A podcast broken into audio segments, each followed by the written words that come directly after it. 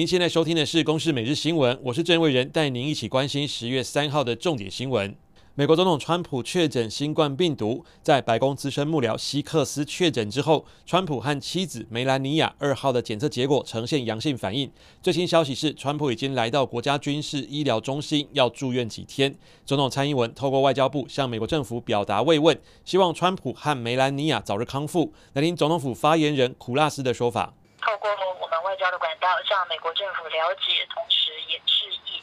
我们也希望川普总统康利，可以在医疗团队的专业的照顾之下，可以早日康复。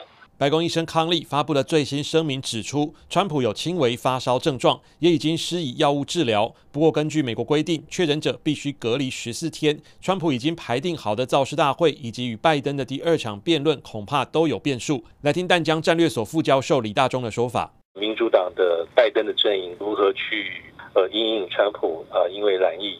的这个这个大选的一个局势，那民主党如何因应很重要。那当然最重要就是选民去怎么看看待这个川普因为确诊而隔离这个事件。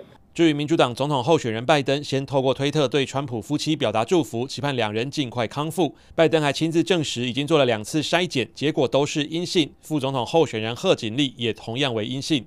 关心国内疫情，二号再新增两名境外移入病例，都是本国籍，分别从美国和日本入境。全台确诊人数累计五百一十七例。针对美国总统川普确诊，指挥中心发言人庄仁祥强调，戴口罩是防疫的最有效方法。认为川普会染疫，就是没有戴口罩。来听指挥中心发言人庄仁祥的说法。川普他大部分时间都没有戴口罩，这个疾病在发病前两天，事实上就可能具有传染力啊。事实上，总统跟行政院长还有指挥官也都全程都戴口罩，戴口罩还是防止 COVID-19 的一个最有效的方法。另外，针对川普确诊是否影响疫苗取得，庄仁祥表示，疫苗是跟 COVAX 签约，川普确诊和疫苗研发无关，我国取得疫苗进度不受影响。至于对美国防疫策略，强调也不会因为川普确诊出现特殊调整。